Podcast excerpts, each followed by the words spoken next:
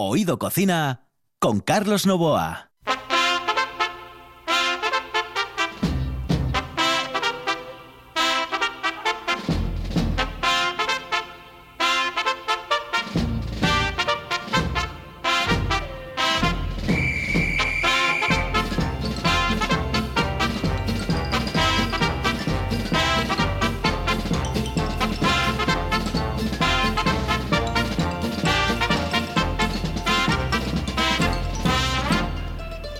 Saludos amigos, muy buenas noches. Esta es la sintonía de RPA y estamos en Oído Cocina.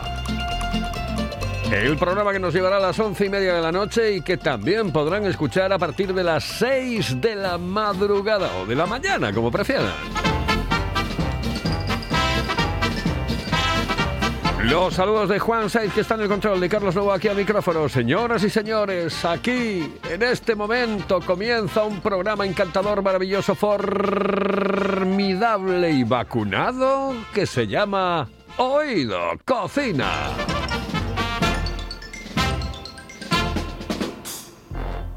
Hello, eh, señorita. ¿Sí? Excuse me. Eh, perdón. ¿Me puedo decir, por favor, dónde puedo comer el mejor cachopo? ¿Es cachopo de Asturias? Es cachopo, claro, pero el mejor Ah. de Asturias, no.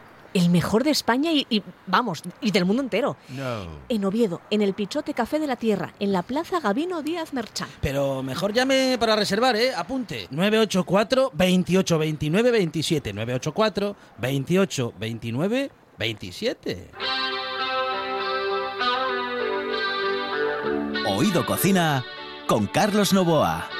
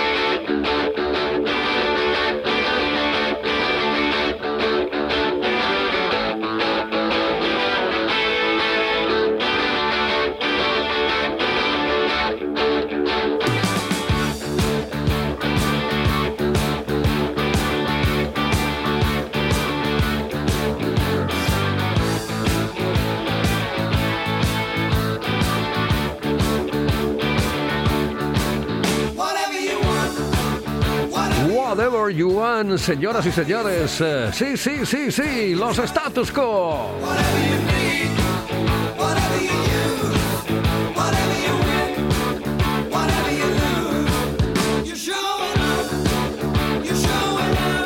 La música de siempre aquí en RPA y en Oído Cocina. Ya saben ustedes que recordamos mucho la época de los 40 principales, de aquellos míticos 40 principales. Hoy lo hago porque le hago un honor a uno de nuestros invitados ¿eh? en el estudio que está en este momento aquí con nosotros, por eso sonará esto a máscara Anthony Hopkins del silencio de los corderos, señoras y señores, porque me lo recordó, dice, es que yo me acuerdo de ti, Eh, sí, de los 40 principales.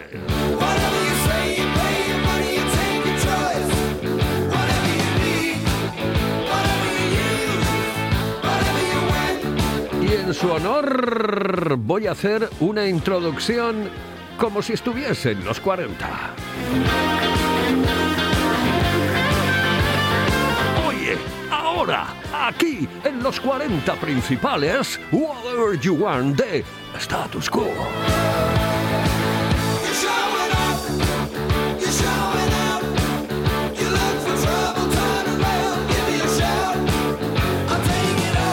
Pero no, no estamos en los 40 principales, señores y señores. Han pasado 40 años precisamente de los 40 principales de aquella, con lo cual yo tenía 21 o una cosa así, eh, y ahora ya no. Ahora ya la cosa está como que trina.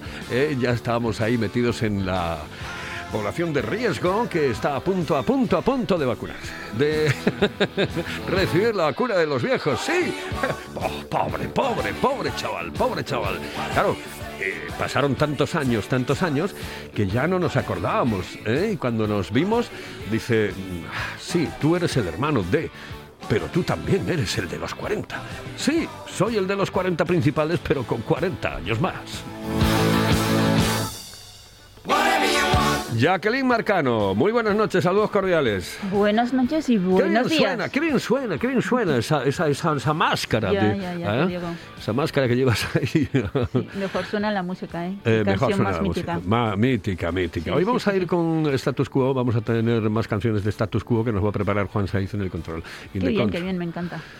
Oye, eh, tenemos un invitado que, Sí. con el que yo ya estuve hablando antes de entrar en el estudio y que mm, eh, mm, huele a sidra. Huele a no sidra, digo porque él huela a sidra, sino porque, porque el nombre también huele, Huele a Yagar, sidra. Huele a. Yagar. ¿eh? Sí, sí. A ver, cuéntame. Es una de las personas que yo más admiro ¿eh? en el mundo de la sidra. Me ha enseñado muy, muchísimo, muchísimo. Es, es un enólogo eh, muy reconocido dentro del sector y que además es la cuarta generación de uno de los yagares más antiguos de Asturias. Four Generation. Eso es, del Yagar de Sidra Norniella, que lo conoceréis todos por la sidra chapanada, que todos tomamos seguro alguna botellina que otra en Navidad y en cualquier época del año. Pero además elaboran sidra natural, la sidra Huerces, que recientemente acaba de ganar el, el premio a la mejor sidra del año, la primera sidra del año que organiza la revista de la sidra. Qué maravilla. Sí, ¿Y es un placer Antonio? recibirle porque José Antonio Ornella sabe mucho, muchísimo de sidra. Así que es un honor tenerte aquí en el programa. Bienvenido.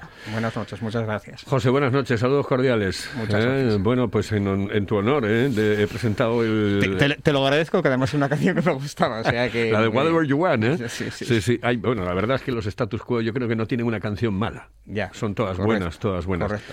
Oye, una cosa, eh, claro, tú eres eh, enólogo. Sí. Es decir, hay que decirlo por encima de, de- de todo, es enólogo. Enólogo de 40 yagares. ¿eh? Eh, exactamente. Eso, eso es lo que te iba a preguntar de mano y de principio, José Antonio. Eh, claro, mm, tú llevas tu propia sidra, Sí. eres enólogo de tu propia sidra y sin embargo tienes que llevar 40 yagares más. Sí, así llevo ejerciendo la profesión los últimos 30 años y, y bueno, puede parecer complicado, pero la verdad es que como yo empecé, pues seguramente hace 30 años empezaría con 7, ya, ya casi no me acuerdo, 7, 8 o 9 y fui creciendo casi sin darme cuenta. Llegué a tener en el mayor número 46 lagares. Ahora está en el 40, bueno, pues que- porque alguno por una cuestión biológica, de cese de la actividad, etcétera, fueron cerrando. Y bueno, yo con 40 lagares la verdad es que me manejo bien. Es, es lo que llevo haciendo los últimos 30 años y no me supone ningún problema. Pero tiene que ser complicado llevar 40 yagares como enólogo. Bueno, eh, ya no los lagares en sí, es que cada lagar es una persona, es un mundo, es una forma de trabajar diferente y prácticamente cuando yo pues más o menos visito cuatro o cinco diarios, cuando sales de uno para otro tienes que cambiar un poco el chip en tu cabeza, más allá de temas técnicos de fabricación, es que vas a tratar con personas y son eh, totalmente diferentes.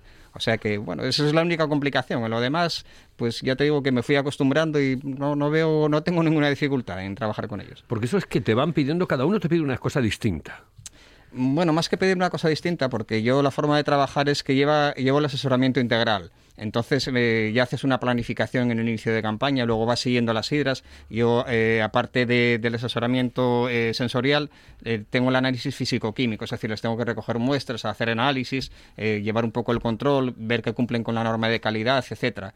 Y, y más que pedir, bueno, pues vamos de- decidiendo las hidras que se van poniendo para embotellar en cada momento y, y, bueno, eso, eso es la- un poquitín la toma de decisiones que, que hacemos. Qué responsabilidad más grande, ¿no? Sí. Ir decidiendo un poco qué, qué bebemos, ¿no? En los chigres. Bueno, Fíjate eso- qué responsabilidad tiene este Sí, hombre, eh, ¿no? Es una responsabilidad compartida porque yo, eh, lógicamente, mm, hay eh, entre 40 lagares, hay un mundo diferente de personas, ¿no? Hay gente que te pide que lleves tú el 100% del control, hay otra gente que te pide que lleves un 25%, o sea, es- decir, la decisión no siempre la tomo yo en todos los lagares. Hay muchos lagares que, que simplemente se apoyan un poco en ti y prueban contigo, pero la decisión la toman ellos. Y hay otros que no, que prácticamente delegan todo en ti y soy yo el que toma el 100% de la decisión. Con lo cual ahí sí tienes un plus más de responsabilidad, pero bueno, se lleva bien.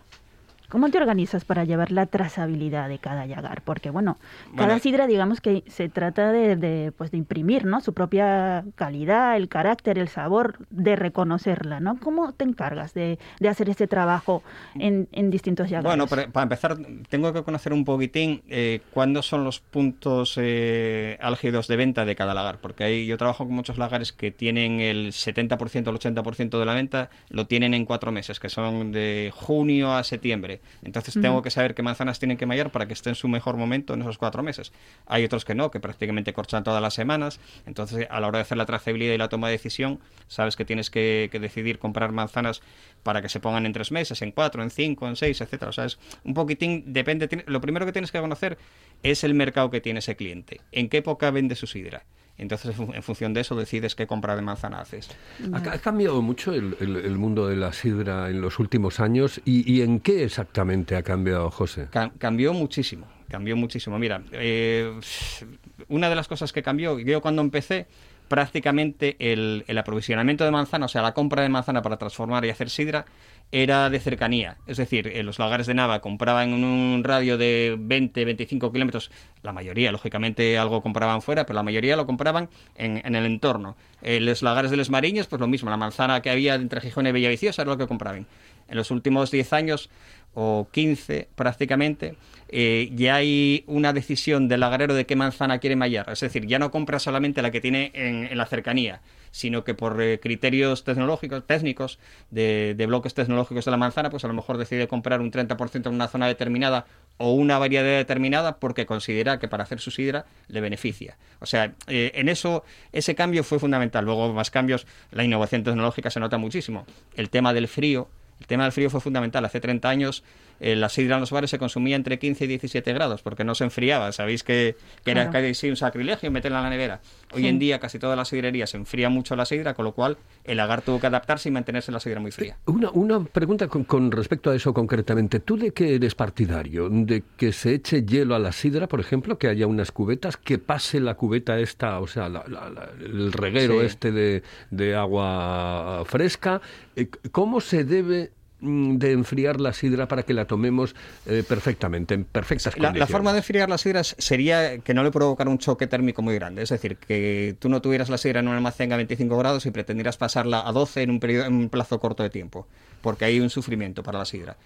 Más allá de que sea con agua, con hielo o con nevera, yo creo que hoy en día todas las sidras soportan bien el enfriamiento. Ya te digo, lo, lo que peor soportan es los, los cambios bruscos, el choque térmico de pasar de, de una temperatura a 15 grados menos o una cosa así. De- ahí que eh, tengamos esa historia que, que- que hemos contado de generación en generación, yo creo, y que yo siempre les digo a la gente que viene de fuera, que las tormentas afectan mucho a la sidra. Claro, por supuesto. La sidra es una bebida que- con gas carbónico endógeno, es decir, el que viene de la fermentación y con no mucha cantidad. Ten en cuenta que las sidras se embotellan con una atmósfera, poco más de una atmósfera de presión carbónica. Entonces, eh, cualquier bajada de presión atmosférica o subida afecta positiva o negativamente a la sidra. Eso lo nota mucho. Las tormentas, que es bajada de presión, afectan negativamente a la sidra. Los días como hoy son los ideales para la sidra. Altas presiones son los ideales. Y de ahí que pueda venir esa otra historia, ¿no? Que es la intrahistoria de la sidra, que yo creo que tiene una parte de verdad y una parte de mentira, que es que cuando pasaba el, eh, el Pajares, eh, Sí, bueno, eh, eh, por suerte hoy en día debe ser que el Pajares ahora se pasa mejor, que ya no se marea tanto, antes se mareaba mucho. Sí, a ver, es- tenéis que entender que yo creo que hasta hace 20 años había, hubo un boom entre los años 70 y el año 2000, o sea, esos 30 años había más demanda de sidra que oferta. ¿Eso qué quiere decir? Que tú la sidra buena la servías donde la apreciaban. Se entendía que la que salía de Asturias no había bebedores de sidra que apreciaran, con lo cual no mandabas la mejor.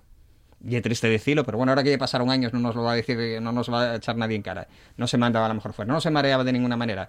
Es que la mejor se consumía aquí, lógicamente. Yo estoy convencido. Yo recuerdo, Sí. eh, Jacqueline, cuando mis primeros años en Benidorm eh, fueron, eh, afortunadamente para mí, porque empecé a conocer el Mediterráneo muy temprano, fue en los años 70, eh, a mediados de los 70, pues, no sé si había muerto ya Paco el Rana o Sí. por ahí, pero estábamos en esas, ¿no?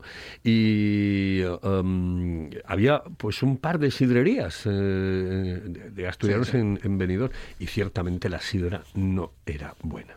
Sí, sí. no era buena. Yo no sé si se enviaba lo peor. Bueno, ahí hay más factores que influyen también. ¿eh? Tú piensas que eh, probablemente... Bueno, el calor, eh, eh, evidentemente. El calor, en aquellos sitios, eh, a lo mejor el trato de la sidra no era el adecuado también. bueno, era- la eh, perjudicaba. la gente normalmente que llevaba esas sidrerías eran asturianos. Sí. Eran asturianos, bueno, que algo deberían de conocer de la sidra, etcétera, ¿no? Eh, y- Es y- igual, pero se relajan. Tú cuando sacas la sidra afuera, ves que te esmeras y, y que la gente no te la aprecia, tú, "Uf, ¿para qué me voy a esmerar tanto si total no me lo aprecian? O sea, voy a ponerle yo más cuidados de lo que la gente me demanda. Pues a lo mejor la temperatura de servicio no era la correcta, no el escanciado. Probablemente lo que te digo, a lo mejor estaba en un almacén calentísimo y, y pretendían servirlo ba- bajándole 15 grados de golpe y eso la sidra necesita un periodo de adaptación a esa temperatura. También la calidad de aquellos tiempos no era la misma que es la que es ahora, ¿no? Sí, Ahora, a- a- a- yo creo que hace 30 años había mucha diferencia entre lo bueno, lo regular y lo malo. Hoy en día es más homogéneo, o sea, la calidad de la sidra es más homogénea. No hay tantas diferencias entre una sidra. No hay sidras muy, muy buenas, pero no las hay malas tampoco.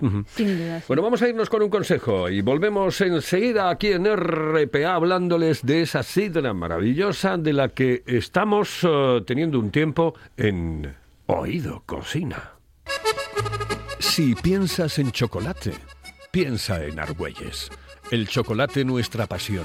Nuestro secreto, la selección de los mejores cacaos del mundo. Descubre todas nuestras variedades y sumérgete con cada bocado en un mundo de sabores, de recuerdos, de sueños. Desde 1912, el chocolate artesano está en Gijón. Piensa en chocolate. Piensa en Argüelles. Oído Cocina. Con Carlos Novoa.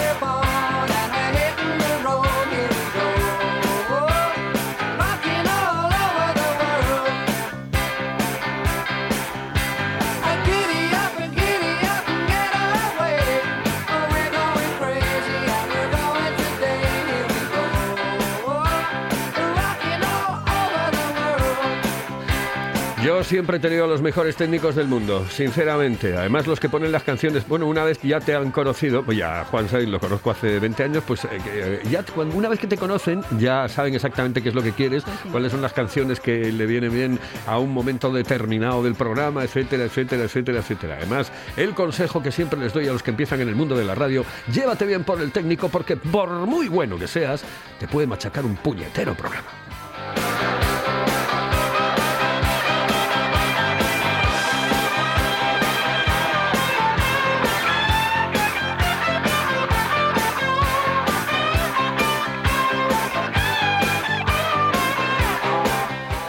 Jackie, eh, hablamos de la sidra natural y después tenemos que irnos en la recta final del programa con, con esa sidra maravillosa de burbujas. ¿eh? con la sidra espumosa de Norniella.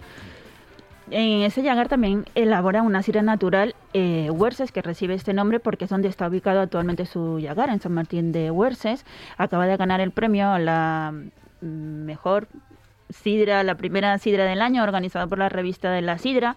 Eh, he tenido la oportunidad de probarla, es una sidra pues como propia de la época, muy tierna, muy suave, eh, muy fresca y está riquísima. La podéis probar en distintos establecimientos que los podéis encontrar en la revista de La Sidra, que los citan, donde los, eh, lo podéis probar en la casona de Jovellanos durante todo el año y en alguna que otra sidrería de Gijón. Pero cuéntanos el secreto para elaborar la, una buena sidra, una buena sidra natural.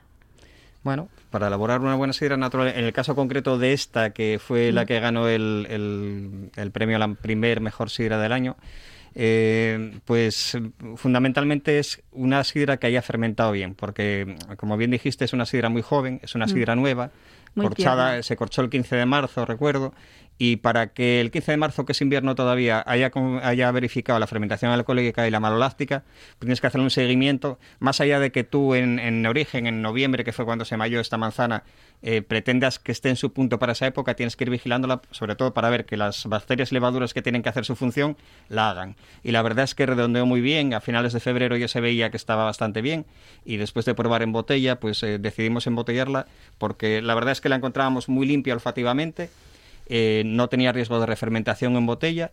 estaba bien de gas, equilibrada, en vaso, etcétera. Y bueno, yo coincido con lo que dijiste, eh, tiernina y fresca y agradable. Oye, y una, y una pregunta, eh, ¿por, qué se no, ¿por qué se acabó ya, eh, desgraciadamente, con el matriarcado? Digo, con la madre. Bueno, eh, desde hace unos años, eh, bueno, el primero que lo ¿Qué puso de moda otra vez fue, fue con la Trabanco con la sidra sobre la madre. Pues eh, la sidra sobre la madre no dejaba de ser un recurso antiguamente. Un recurso porque se acababan las sidras del año y tenías que enlazar. Lógicamente no podía quedar el mercado sin sidra. Si la trasegabas, retrasabas la, la formación de esa sidra. Entonces dejabas sidra sin trasegar para poder embotellarla en un corto plazo de tiempo. O sea que eh, en el momento que la gente buscó más estabilidad, lo que pretendía era eliminar la madre, porque la madre no deja de ser un riesgo de estabilidad.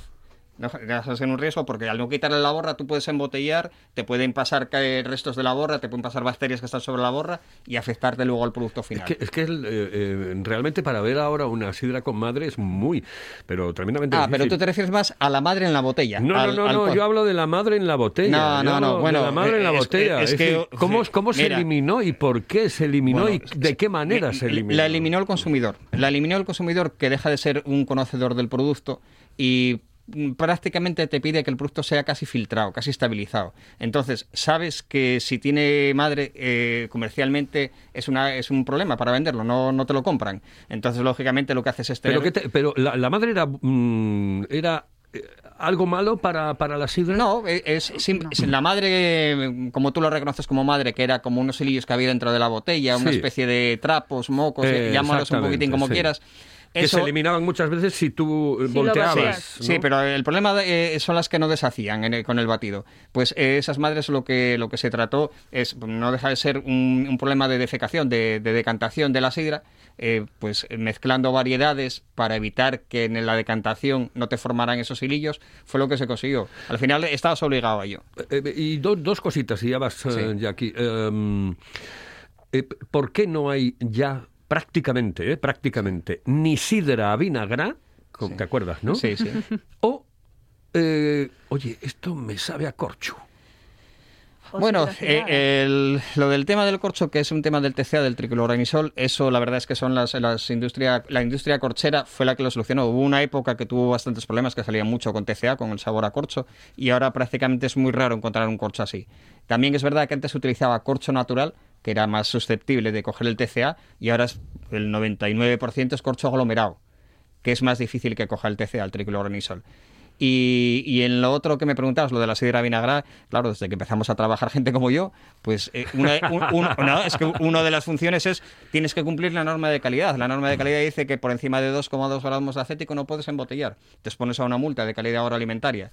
Lógicamente, sidras con altos porcentajes de acético ya no se embotellan. Recta final, recta final, nos quedan siete minutos. Afortunadamente, el mundo de la sidra se va profesionalizando, Mm. no solo a nivel tecnológico, sino profesionalmente. Burbujas. Exactamente, sí. Bueno, Burbujas. hablamos de sidra Burbujas. la sidra espumosa de este Yagar, que siempre consumimos en Navidades, está buenísima, a mí me encanta.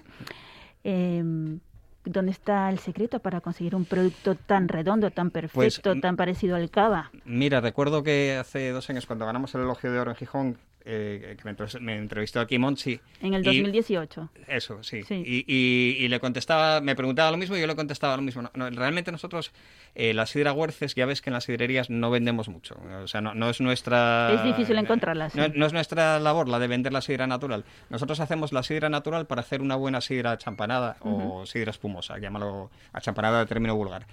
Eh, la sidra en la hacemos a partir de una muy buena sidra natural, o entendemos que, tiene que ser a partir de una buena sidra natural, y hacemos el proceso de elaboración de cualquier sidra espumosa, pero partiendo de una buena sidra natural. Por eso lleva el calificativo de extra. Sabéis que a partir de- del 2017, se- se- de 2017 sí, se diferenciaban las sidras extras, las que partían de sidra natural para hacer una sidra espumosa. Con lo cual este año va a estar buenísima porque acabas de ganar el premio con la sidra natural. Bueno, si va a ser la base pro- de la procuramos de la- que todos los años, independientemente de que brutal. ganemos algún premio con la sidra natural, procuramos mantener unos estándares de calidad bien altos en la sidra nornilla, porque bueno, si no, no, Claro. no tendríamos esa aceptación que tenemos. Exacto. ¿Y y, qué nos falta para popularizar definitivamente este tipo de sidra?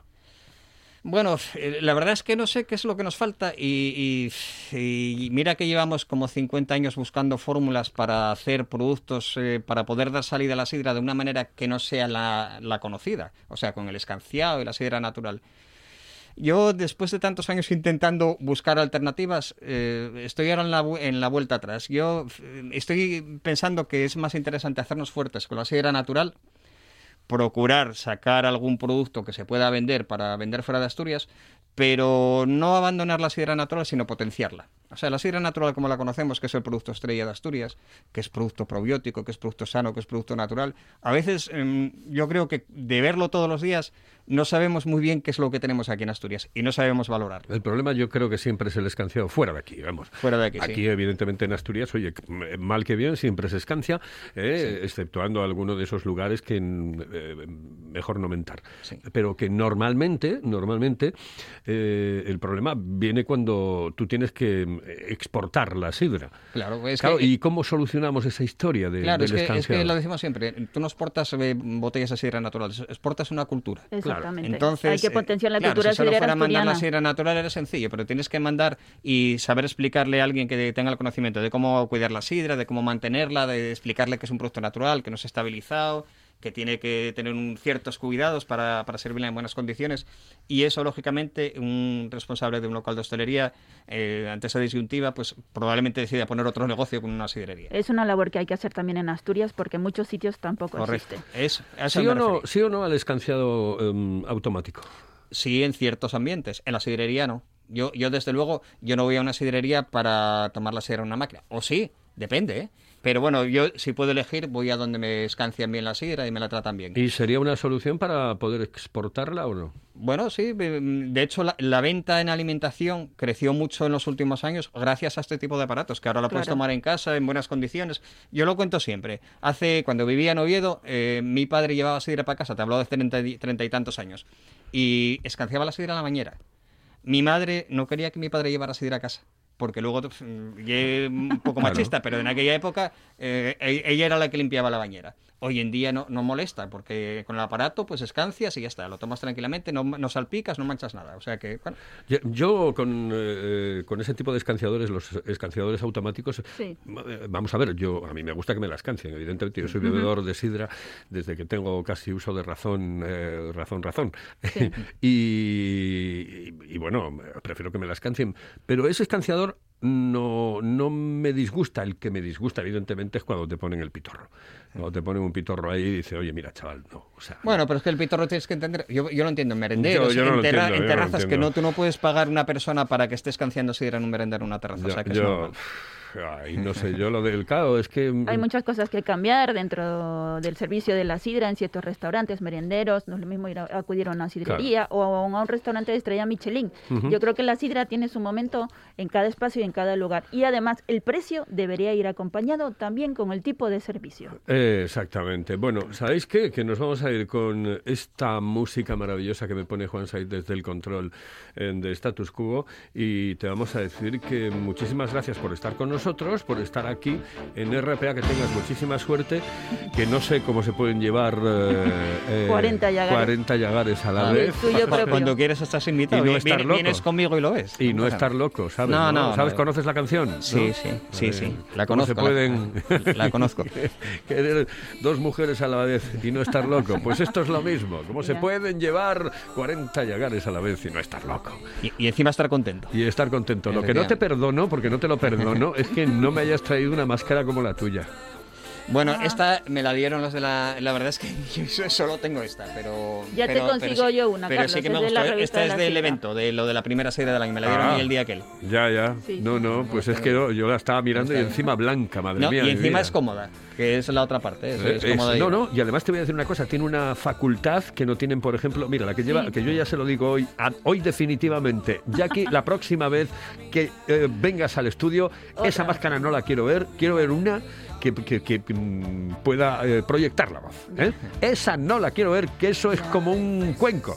La eso es un FP2. cuenco. La FP2, sí. Es que, de verdad, es que parece maestría industrial. La FP2, la FP2. pues nada, oye, hasta la próxima. Un Muchas abrazo muy gracias. fuerte, José. Muchas gracias. Y mucha suerte. Jackie, hasta otra. Hasta otra, cariño. Buenas noches y buenos días para los que nos siguen a las 6 de la mañana. Exactamente, que son muchos, que son Muchos, muchos. sí. En el control Juan Saiz, al micrófono Carlos Novoa. Esto es Oído Cocina.